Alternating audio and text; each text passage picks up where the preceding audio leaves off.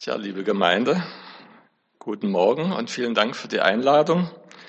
So mit 13 Monaten Verspätung ist schön da zu sein, denn letztes Jahr war es der erste Gottesdienst, der ausfiel am 15. März. Da wäre ich mit der Theatergruppe da gewesen und jetzt ohne Theatergruppe. Also von daher denke ich, dass es so zwei Jahre her sind, müsste irgendwann 2019 gewesen sein wo ich das letzte Mal da war. Schön euch zu sehen und dass ihr Gottesdienst feiert. Und ja, ich möchte auch noch kurz beten. Danke, Jesus, für die Gemeinschaft heute Morgen. Danke für dein Wort. Und Heiliger Geist, öffne du uns die Augen für das, was du uns heute Morgen sagen möchtest. Ja, gib du mir die richtigen Gedanken und Worte. Amen. Ja, der Uwe hat schon gesagt, das Thema soll sein Glauben in der Krise.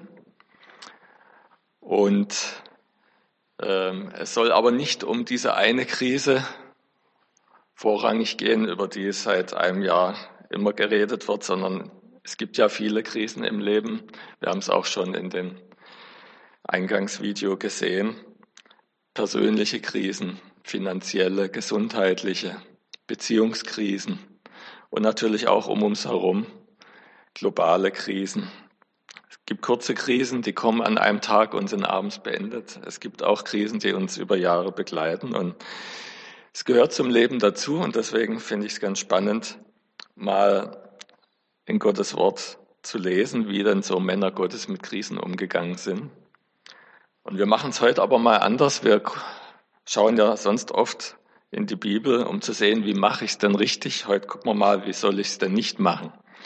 Wenn wir lesen 1. Mose 12 von Abraham, wie es ihm so erging. Wir lesen, ich lese das ganze Kapitel mal. Der Herr sagte zu Abraham, geh fort aus deinem Land, verlass deine Heimat und deine Verwandtschaft und zieh in das Land, das ich dir zeigen werde. Deine Nachkommen sollen zu einem großen Volk werden. Ich werde dir viel Gutes tun. Deinen Namen wird jeder kennen und mit Achtung aussprechen. Durch dich werden auch andere Menschen am Segen teilhaben. Wer dir Gutes wünscht, den werde ich segnen. Wer dir aber Böses wünscht, den werde ich verfluchen. Alle Völker der Erde sollen durch dich gesegnet werden. Abraham gehorchte und machte sich auf den Weg. Er war zu diesem Zeitpunkt 75 Jahre alt. Mit ihm kam seine Frau Sarai, sein Neffe Lot, alle Knechte und Mägde und ihr ganzer Besitz. Sie erreichten Kanaan und durchzogen das Land, das damals von den Kanaanitern bewohnt wurde. Bei Sichem ließen sie sich nieder in der Nähe des Orakelbaums. An dieser Stätte zeigte der Herr sich Abraham und versprach ihm, ich werde dieses Land deinen Nachkommen geben. Abraham schichtete Steine auf als Opferstätte für Gott, dort, wo der Herr ihm erschienen war. Dann zog er weiter nach Süden zu dem Gebirge östlich von Bethel. Zwischen Bethel im Westen und Ai im Osten schlugen Abraham und die Seinen ihre Zelte auf. Und auch hier schichtete er Steine auf als Opferstätte für den Herrn. Dort betete er den Herrn an. Abraham blieb nicht lange, weil er weiter nach Süden wollte. Im Land Kanaan brach eine Hungersnot aus. Abraham zog nach Ägypten, um während dieser Zeit dort zu leben. Kurz vor der ägyptischen Grenze sagte er zu seiner Frau Sarai, weil du so schön bist, wirst du bei den Männern Aufsehen erregen. Wenn dich die Ägypter sehen, sagen sie bestimmt, das ist seine Frau. Wenn wir ihn töten, haben wir sie für uns. Sag doch einfach, du seist meine Schwester. Dann werden sie mich bestimmt gut behandeln und leben lassen. Tatsächlich zog Sarai die Aufmerksamkeit der Ägypter auf sich. Selbst die Beamten des Pharaos waren beeindruckt und lobten Sarais Schönheit vor ihm. Da ließ er Sarai in seinen Palast holen und überhäufte Abraham ihretwegen mit Geschenken. Diener, Schafe, Ziegen, Rinder, Esel und Kamele. Aber der Herr bestrafte den Pharao und seine Familie mit Krankheiten, weil er sich Sarai zur Frau genommen hatte. Da rief der Pharao Abraham zu sich und stellte ihn zur Rede. Was hast du mir da angetan? Warum hast du mir nicht gesagt, dass sie deine Frau ist? Warum hast du behauptet, sie sei deine Schwester, so dass ich sie mir zur Frau nahm? Hier, nimm sie zurück. Mach, dass ihr wegkommt. Er beauftragte Soldaten, die Abraham und seine Frau mit ihrem ganzen Besitz zur ägyptischen Grenze zurückbrachten. Ja, wir sehen hier, dass Abraham ja eine enge Beziehung zu Gott hatte. Er war im Gespräch mit Gott, er hat Verheißungen empfangen, große Verheißungen. Er hat Opferstätten errichtet, um Gott anzubeten. Und dann kommt aber eine Krise, eine Hungersnot. Und dann wird es ja erst richtig spannend, entscheidend, was haben wir denn jetzt von unserem Glauben und von unserem starken Gott, wenn es schwierig wird. Und ich denke, wir, wir, wir haben viele Beispiele im Kopf von anderen Menschen oder vielleicht uns selbst. Weil es gibt zwei Möglichkeiten, wenn es schwierig wird. Entweder man entfernt sich von Gott oder man geht noch näher zu ihm hin. Und jetzt lesen wir von Abraham, als es schwierig wird, überlegt er sich nach Ägypten zu gehen. Ob er das mit Gott besprochen hat, wir lesen zumindest nichts von der Weisung, dass Gott zu ihm sagt, zieh nach Ägypten. Irgendwie gab es dort ja immer mehr zu essen. Wir lesen später ja auch bei den Israeliten, die noch von den Fleischtöpfen in Ägypten geträumt haben. Auf jeden Fall entschließt er sich, dorthin zu ziehen, aber spätestens an dem Punkt, wo er sich überlegt, seine Frau als seine Schwester auszugeben, können wir uns sicher sein, der Gedanke war nicht von Gott.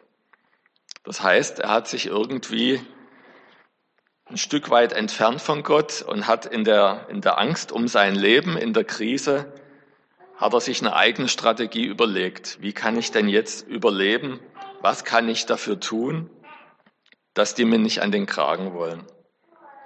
Obwohl er ja von Gott riesige Verheißungen für sein Leben bekommen hat und dass er viele Nachkommen haben wird, die er zu dem Zeitpunkt noch nicht hatte.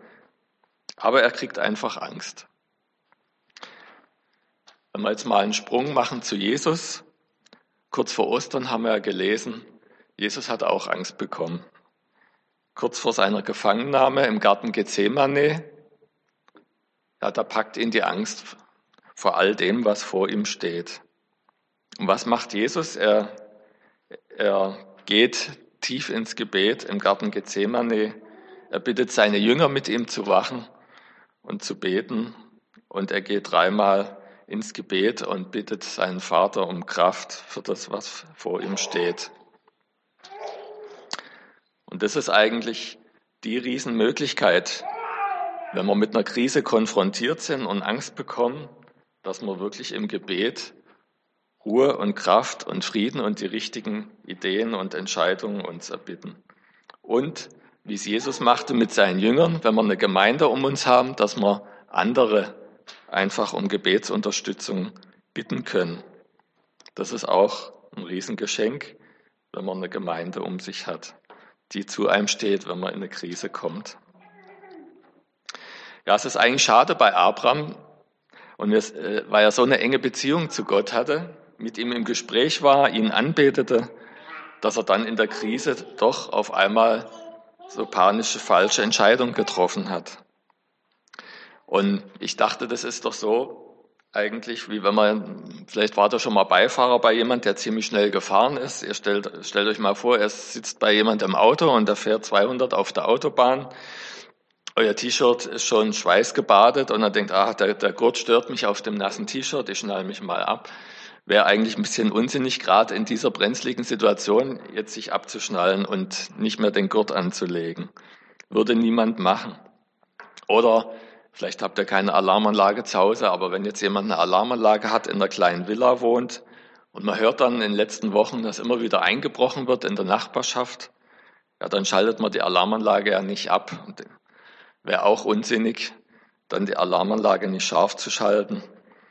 Denn gerade wenn es brenzlig wird, dann braucht man doch einen Gurt und eine Alarmanlage und dann setzt man auf das, was einem sonst auch Sicherheit verspricht, wenn es dann mal eng wird. Also sollte man nicht gerade in der Krise sich von Gott abwenden und von Gott weglaufen und eigenmächtige Entscheidungen treffen. Denn da braucht man ihn umso mehr, sollte man seine Hand umso fester fassen. Ja, es ist gut, deswegen vor einer Krise schon möglichst eng mit Gott unterwegs zu sein, an der Hand von Jesus unterwegs zu sein und das zu üben, dass wir ihn auch verstehen. Ja, ihr habt sicher alle irgendwo im Kofferraum ein Warndreieck. Ähm, und es ist auch gut, wenn man sich das mal, wenn man mal guckt, wo es ist und wenn man es vielleicht sogar mal aufbaut, weil im Fall einer Panne oder von einem Unfall, wenn man das noch nie gemacht hat, dann kann sein, das wird ganz schön hakelig und wenn man zittrige Finger hat und aufgeregt ist und man bastelt da rum. Aber das ist das Erste, was man machen muss. Bei einer Panne oder nach einem Unfall, als allererste Unfallstelle absichern. Also es ist gut, wenn ich das schnell hinkriege in einer Minute und nicht fünf Minuten mit dem Warndreieck rumbasteln. Ne? Deswegen in Zeiten vor der Panne und vor einem Unfall schon mal üben, damit man einfach Sicherheit hat. Oder es ist immer schön, wenn man einen Feuerlöscher wo hängen sieht, ähm, aber wenn man im Ernstfall nicht richtig weiß, wie kriege ich den überhaupt aus der Halterung und was muss ich dann drücken und ziehen, dann geht auch kostbare Zeit verloren. Deswegen ist es Beste, sich das mal durchzulesen, wenn es nicht brennt, oder sogar mal einen Kurs zu machen und mal das auszuprobieren. Und so ist es auch mit Jesus, wenn wir in guten Zeiten, wenn es uns gut geht, nah mit ihm unterwegs sind und uns das einfach klar machen, auch wenn es schwierig wird, dann hat uns Gott nicht, nicht lieb oder hat uns Gott nicht verlassen, sondern wir haben es in dem Video gesehen, in der Welt habt ihr Angst, sagt Jesus, und in der Welt, ja, gibt es auch schlimme Dinge und er ist uns trotzdem nah und umso näher und will uns helfen und führen und leiten. Jetzt gucken wir mal bei Abraham ein paar Kapitel weiter, wie es da weitergeht. In Kapitel 13, Vers 14 bis 18.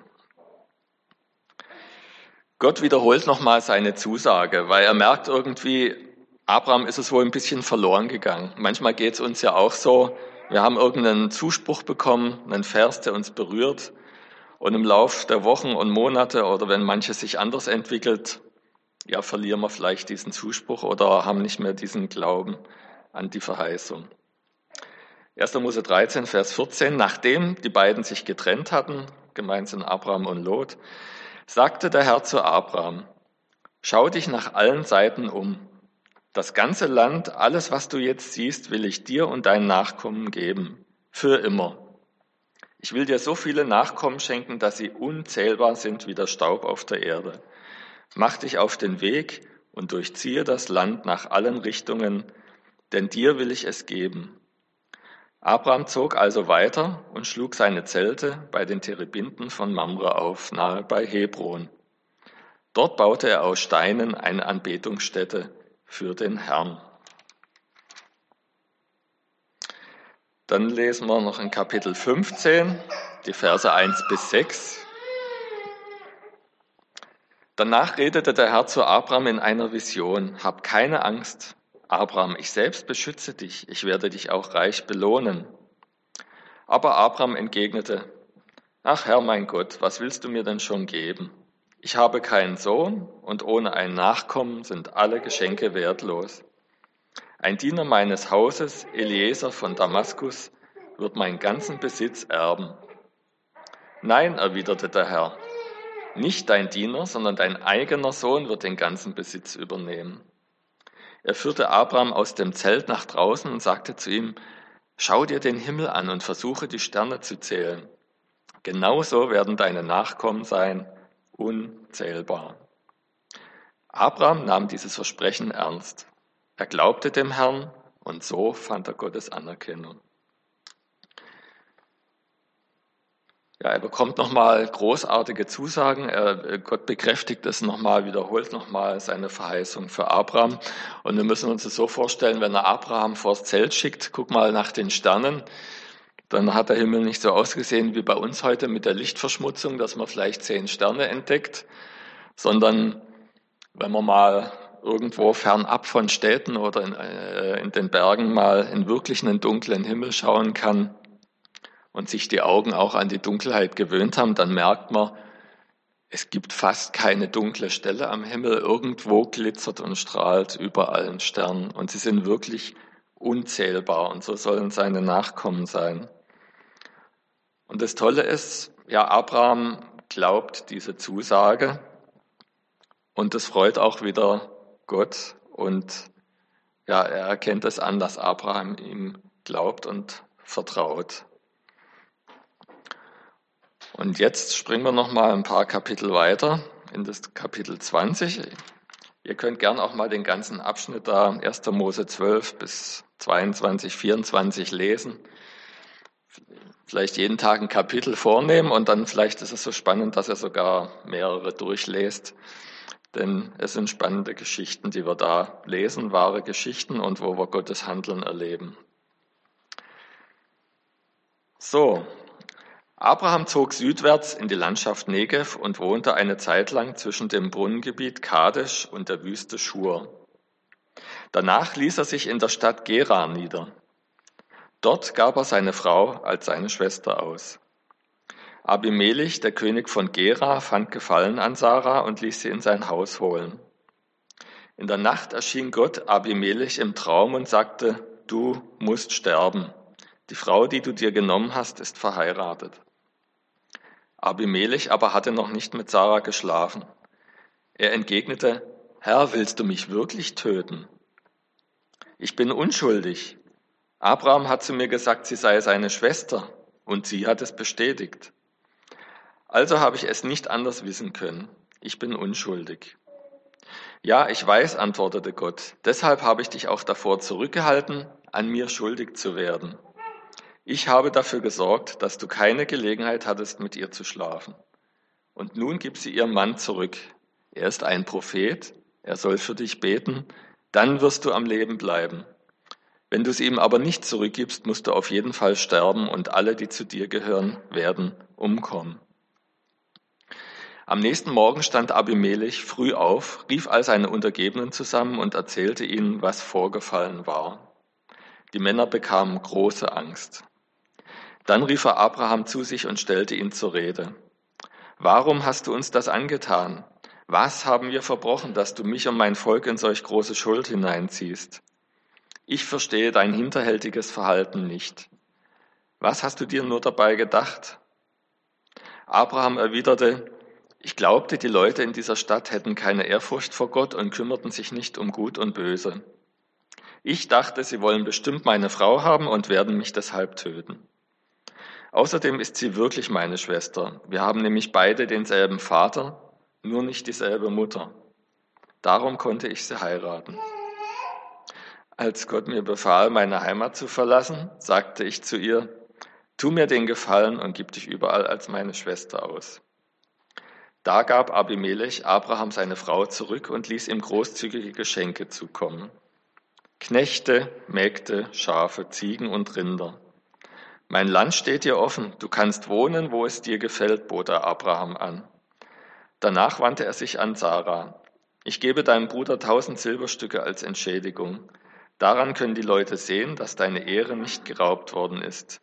Niemand soll dir etwas nachsagen können. Dann betete Abraham für Abimelech. Gott, der Herr, erhörte ihn und hob die Strafe wieder auf, die er über das ganze Haus Abimelechs verhängt hatte.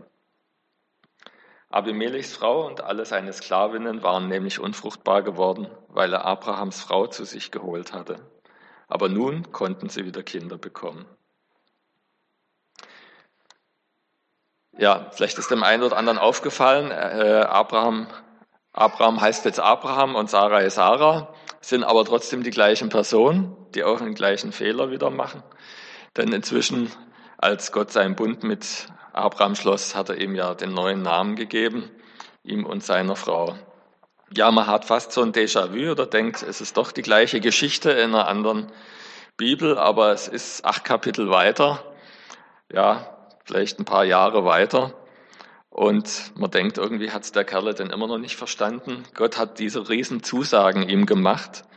Und ähm, er hat so eine enge Verbindung zu Gott und er hat dieses dramatische Ereignis schon mal erlebt, dass seine Frau weg war, dass er allein zu Hause saß und spätestens da müsste man ja eigentlich merken, irgendwas ist jetzt nicht optimal gelaufen mit der Idee, mit der Schwester. Wobei wir hier ja gelesen haben, es war nicht ganz an den Haaren herbeigezogen, sie war seine Halbschwester, aber trotzdem sind Halbwahrheiten halt im, im äh, passenden Moment dann halt auch eine Lüge. Ja, Gott greift hier noch schneller ein, um das Ganze wieder gerade zu biegen, denn Abraham hat wohl nicht den Mut, an am richtigen Moment zu sagen, halt, das ist eigentlich meine Frau, denn er hat wieder Angst um sein Leben und er verfällt wieder in Panik und überlegt sich irgendwelche Aktionen, wie er denn am Leben bleiben könnte. Aber bevor wir jetzt zu schnell urteilen über Abraham, ja, ähm, frage ich euch, habt ihr schon mal erlebt, dass jemand den gleichen Fehler zweimal macht? Oder ist es etwa euch selber passiert? Oder ein drittes Mal oder fünftes Mal? Ja, da dürfen wir uns, können wir uns dann darauf verlassen, dass auch Gott trotzdem weiter zu uns steht, dass er uns nicht aufgibt, dass er uns wieder hilft, auf die richtige Bahn zu kommen, wenn wir uns helfen lassen. Und ja, es ist kein Grund, gesenkten Blickes, ja, um Gott einen Bogen zu machen, sondern wir dürfen trotzdem wieder zu ihm kommen und um Vergebung bitten und wieder auf die richtige Spur kommen. Und ja, ähm, die zweite Folie, wo man, weiß nicht, ob wir die schon mal gesehen haben, ähm, kannst du die mal kurz einblenden? Dankeschön. Deswegen wollte ich uns einfach mal so mitgeben, dass wir uns einfach bewusst vornehmen, wenn es uns gut geht, wenn wir glücklich und dankbar sind, wenn wir Gott loben können, dass wir einfach ja, die Hand von Jesus festhalten, an seiner Hand unterwegs sind. Und wenn dann eine Krise kommt, dass wir seine Hand wirklich fester halten, dass wir auf ihn vertrauen, dass er uns führt, auch wenn es irgendwie mal schwierig wird oder alles sich äh, ja, schlecht zu entwickeln scheint, dass wir unseren Glauben, unsere Hoffnung nicht verlieren, dass Jesus alles im Griff hat. Und wenn wir dann die Krise überwunden haben, dann könnt ihr sogar beide Hände von Jesus halten, denn dann will er wirklich tanzen und jubeln mit euch und sich freuen, dass ihr an seiner Seite eine Krise durchlebt und durchstanden habt. Denn wenn wir nochmal auf die erste Folie gehen, äh, das große G und das kleine G hat nämlich seine Bedeutung. Na, es, das Ziel soll sein, dass das G klein ist, dass ich da unten sagen kann, ich glaube in der Krise. Und es sollte möglichst nicht ein großes G sein, äh, der rote Satz, mein Glaube in der Krise, dass also unser Glaube in die Krise kommt. Weil es kann passieren, wie wir hier gelesen haben bei Abraham, dass eine Krise um uns herum oder die uns betrifft, dann auch eine Glaubenskrise auslöst, aber es muss nicht sein, wenn wir uns vornehmen, weiter zu glauben und Jesus zu vertrauen in der Krise. Damit der Abraham jetzt nicht ganz so schlecht wegkommt heute Morgen, möchte ich einfach das Kapitel 22 kurz zusammenfassen, aus Zeitgründen nicht noch lesen, könnt ihr auch selbst tun, äh, kann ich euch empfehlen. Denn da gab es wirklich nochmal eine schwere Prüfung für Abraham, denn Gott fordert ihn auf. Er hat mittlerweile seinen eigenen Sohn von seiner Frau bekommen, von Sarah. Und äh, Gott fordert ihn jetzt auf, seinen Sohn Isaak ihm zu opfern. Und das würde sicher bei jedem Vater eine Krise auslösen, wenn er seinen Kind seinen lange erwarteten Sohn hergeben soll. Eine ganz schwere, tiefe Krise. Und wir lesen aber, dass Abraham gehorsam ist. Er macht sich auf den Weg und durchlebt wahrscheinlich drei Tage lang, als er dorthin wandert zu dem Berg mit Brennholz, um seinen Sohn zu opfern, durchlebt sicher ganz schlimme Stunden, aber er will Gott gehorsam sein. Und im letzten Moment, ja, greift dann aber ein Engel Gottes ein und sagt, nein, lass deinen Sohn am Leben. Ich wollte nur sehen, oder ich habe jetzt gesehen, dass du wirklich mir absolut gehorsam bist.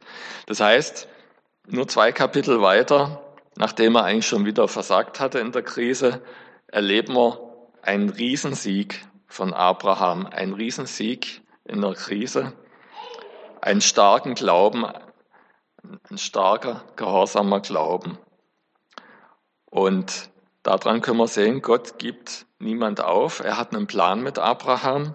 Und auch wenn er ein paar Mal eigenmächtig Mist gebaut hat, dann geht Gott trotzdem mit ihm weiter. Er hat Großes mit ihm vor, er hat ihm große Verheißungen gegeben und er lässt, es war letztlich eine Vorbereitung, alles auf einen Riesensieg. Und deswegen lasst euch nicht runterziehen, wenn ihr mal versagt habt, wenn mal was schiefgelaufen ist, wenn ihr mal eigenmächtig irgendwie auf Abwege gekommen seid. Es ist nie zu spät, wieder zurückzukommen, in die Spur zu kommen, neu die Hand Jesu zu fassen und mit ihm unterwegs zu sein und dann große Siege im Glauben zu erleben, wenn schwere Prüfungen kommen. Und da möchte ich euch einfach dazu ermutigen und wie gesagt, immer an der Hand Jesu und wenn es schwer wird, sie noch fester fassen. Dann sind wir gut aufgestellt. Amen. Ich möchte mit uns beten.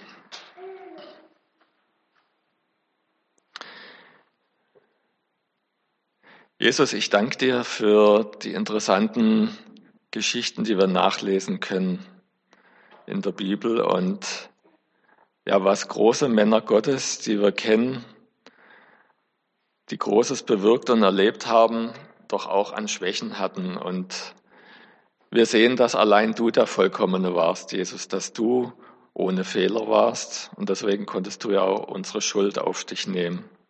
Und dafür danke ich dir. Und ja, und ich bitte dich, dass du uns ermutigst, dass wir uns nicht klein machen, dass wir uns nicht schlecht fühlen, dass wir uns nicht als Versager fühlen, sondern dass du uns diesen Blick gibst, ja, auch auf andere Männer Gottes, die, die an bestimmten Stellen ja versagt haben, schwach geworden sind dass es aber ihrem, ihrem Weg keinen Abbruch getan hat, den sie gegangen sind, den Verheißungen keinen Abbruch getan hat, sondern dass du mit ihm zum Ziel gekommen bist und dass sie Großes getan und bewirkt haben und große Siege erlebt haben im Glauben. Danke, dass du uns ja durch alle Höhen und Tiefen vorbereitest, ja, und wachsen lässt im Glauben. Und da bitte ich dich darum, dass wir dieses Wachstum erleben können dass auch Niederlagen uns nicht von dir wegbringen oder Krisen von dir wegbringen, sondern dass sie uns weiter zu dir bringen. Amen.